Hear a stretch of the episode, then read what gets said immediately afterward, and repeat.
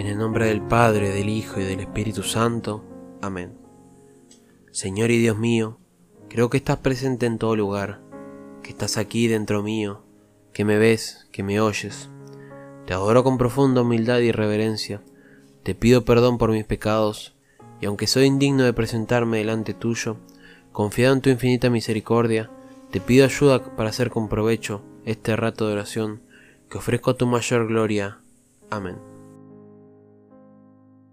Meditación para los primeros sábados de mes. La crucifixión y muerte de nuestro Señor Jesucristo y María al pie de la cruz.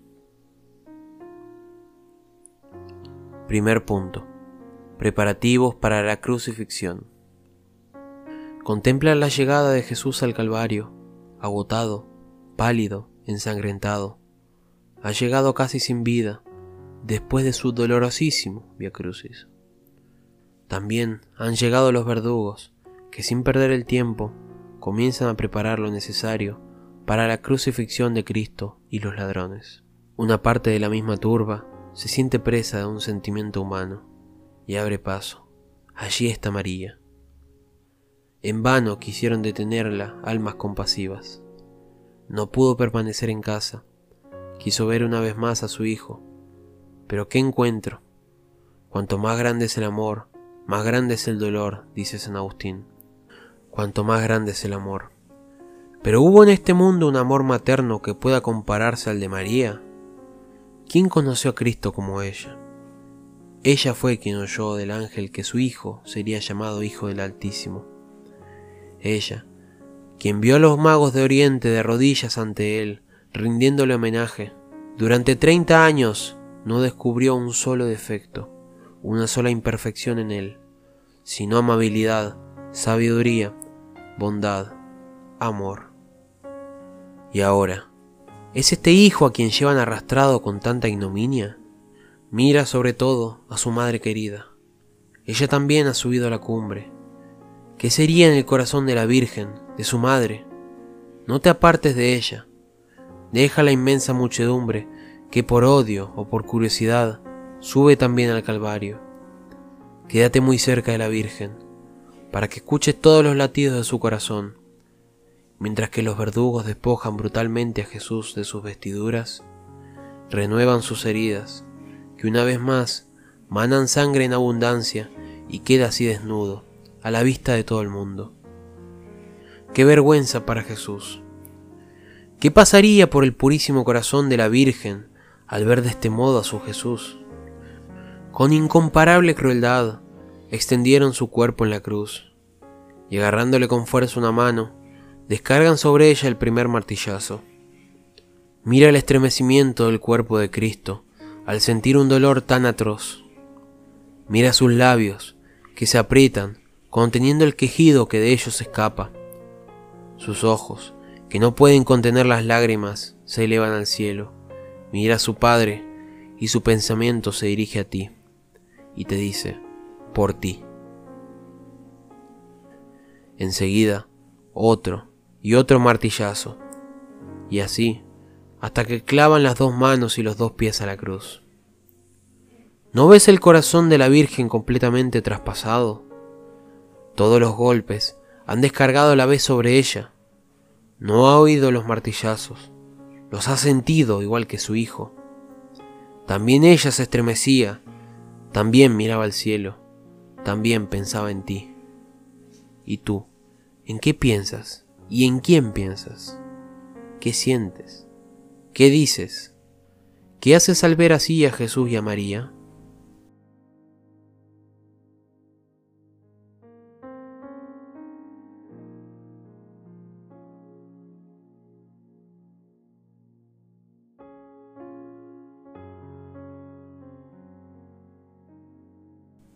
Segundo punto. Cristo en la cruz. Ya en la cruz, Jesús es llevado hasta el hueco en la tierra donde se va a fijar. Levantan la cruz y la dejan caer brutalmente. El dolor de Jesús es indecible.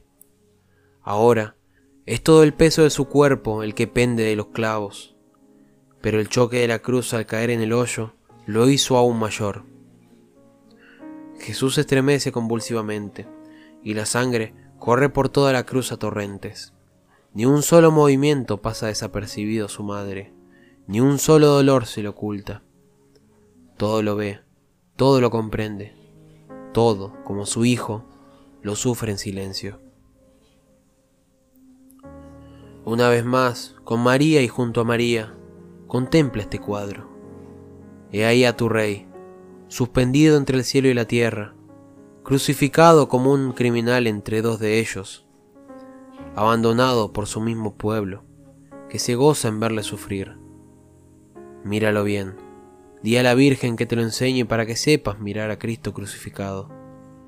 Mira aquella frente divina que se inclina bajo el dolor insoportable de la corona de espinas, aquellos ojos cegados por la sangre que les inunda, aquel pecho que se levanta oprimido por la fatiga que le ahoga, aquel cuerpo, todo descoyuntado, dolorido, aquellas manos y pies manando arroyos de sangre. Míralo bien, es Jesús, tú Jesús, tu Rey, tu esposo, tu Salvador.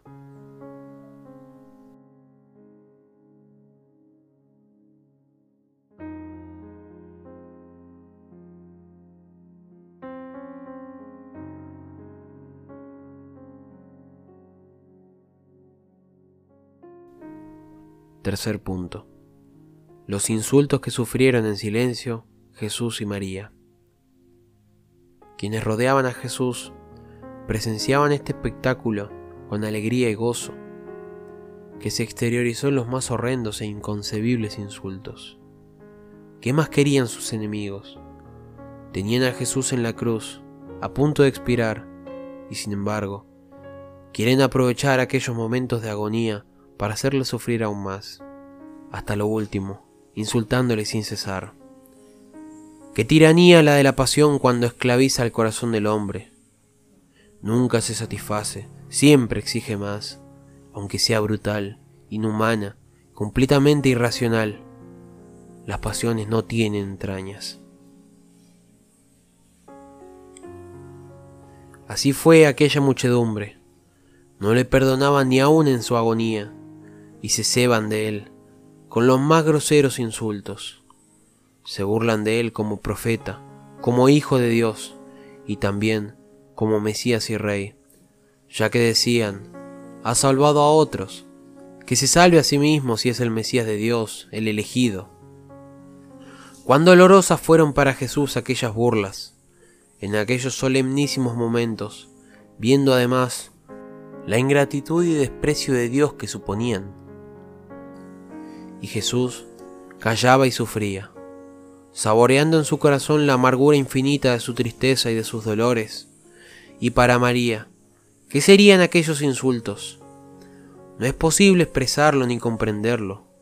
¿Qué valor el suyo?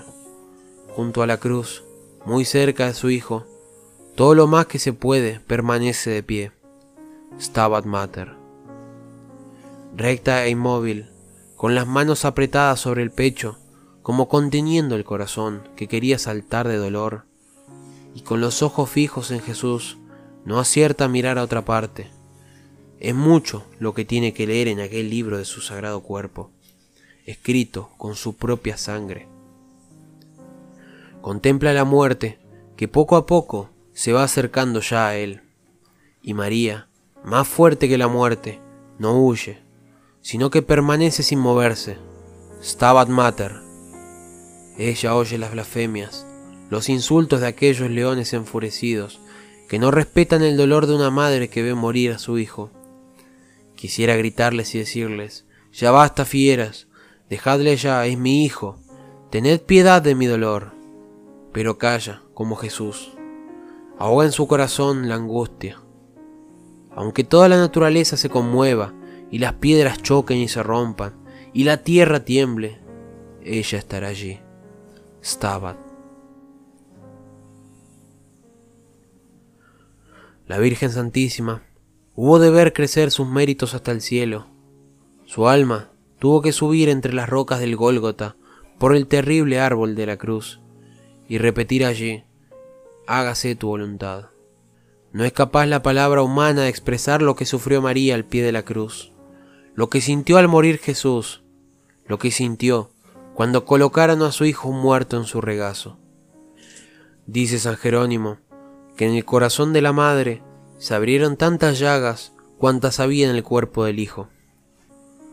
Prométele a tu madre ser fiel a tus deberes, no apartarte de ellos jamás, aunque sean tu cruz, aunque supongan para ti el mayor sacrificio, permanecer fiel, que también de ti se pueda decir, Stabat. Ella madre, fuente de amor, hazme sentir tu dolor, contigo quiero llorar. Haz que mi corazón arda en el amor de mi Dios y en cumplir su voluntad. Santa Madre, te ruego que me traspase las llagas del crucificado en mi corazón.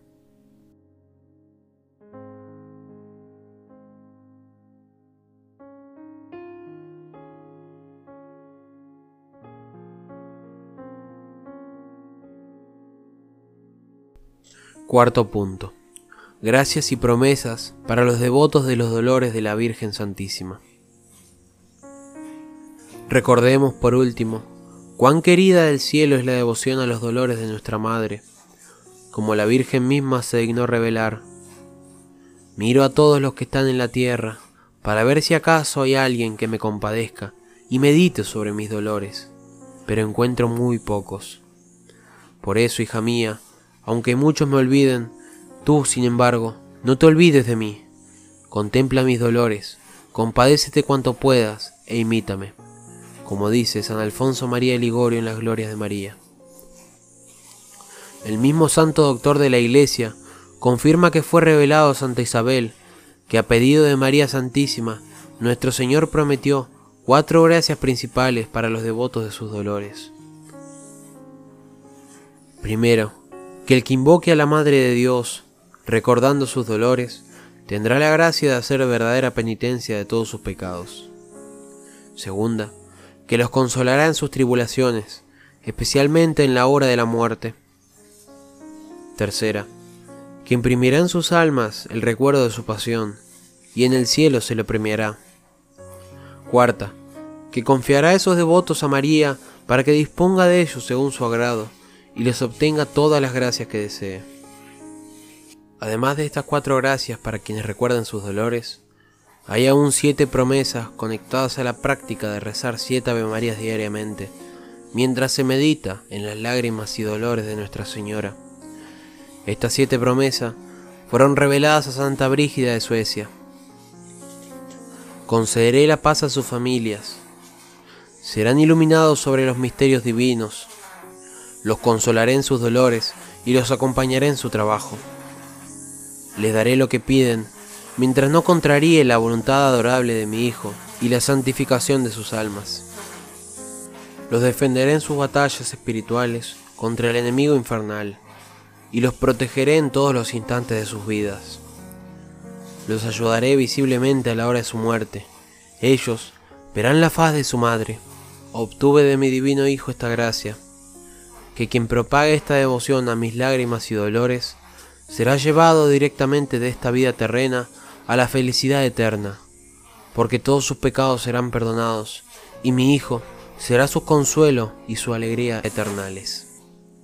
Así pues, además de contar con las grandes promesas de la Virgen Santísima y de nuestro Señor, para los que recuerden y mediten sus dolores, tenemos el testimonio de tantos santos y pecadores a través de los siglos acerca de las innumerables gracias que con abundantísima plenitud hace llover desde el cielo la afligida madre sobre aquellas almas que son verdaderamente devotas de sus tristes congojas y agonías. En cualquier calamidad o miseria que les sobreviene, luego las protege la Reina Soberana. Les alcanza también una muy viva y continua memoria de la pasión de su Hijo Santísimo en el tiempo de la vida, y después, en la hora de la muerte, una verdadera contrición y arrepentimiento de sus culpas. Y no hay duda que si Dios ha comunicado tantas gracias a las almas que se han compadecido de los dolores de su Madre Santísima, os las comunicará también a vosotros si os compadecéis con ellas con una devoción igualmente tierna y fervorosa.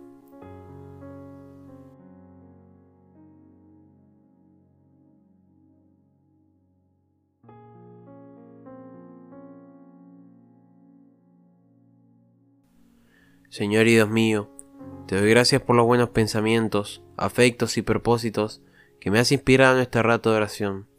Te los ofrezco a tu mayor gloria y te pido gracia eficaz para ponerlos en práctica, que pueda cumplir en todas las cosas tu santa voluntad.